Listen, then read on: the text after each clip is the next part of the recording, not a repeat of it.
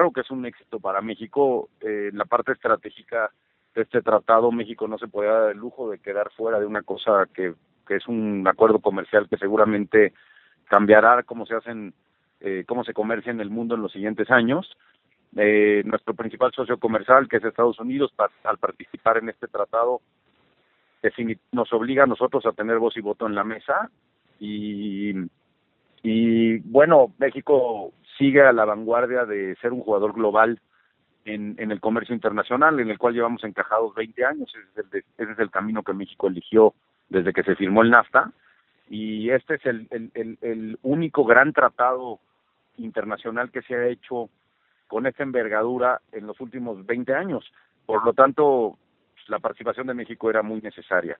Nosotros vemos que en la parte estratégica México se convierte en un puente entre Asia y Asia Pacífico y América y eso integra las cadenas de abasto y abre posibilidades eh, de, que México siga creciendo en su fortaleza eh, principalmente manufacturera, pero también abre mercado para nuestros productos agropecuarios. Entonces yo creo que el, el, el, la negociación tiene un, un, buen balance y que esto ofrece a México posibilidades muy, muy interesantes hacia adelante. Seguramente habrá sectores más ganadores y otros más perdedores.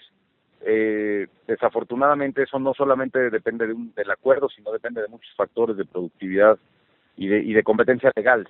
Eh, yo creo que el, el, tratado va a ser en general benéfico para, para nuestro país.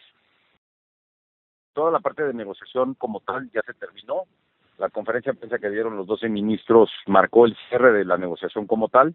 Lo que sigue ahora es es pasar de, digamos, de la parte de negociadora a un documento formal, eh, el proceso este que se llama, se llama legal scrubbing, que pasa un documento formal y ese documento formal es lo que se convierte en los siguientes meses en el documento que se firma por parte de los eh, por parte de los presidentes.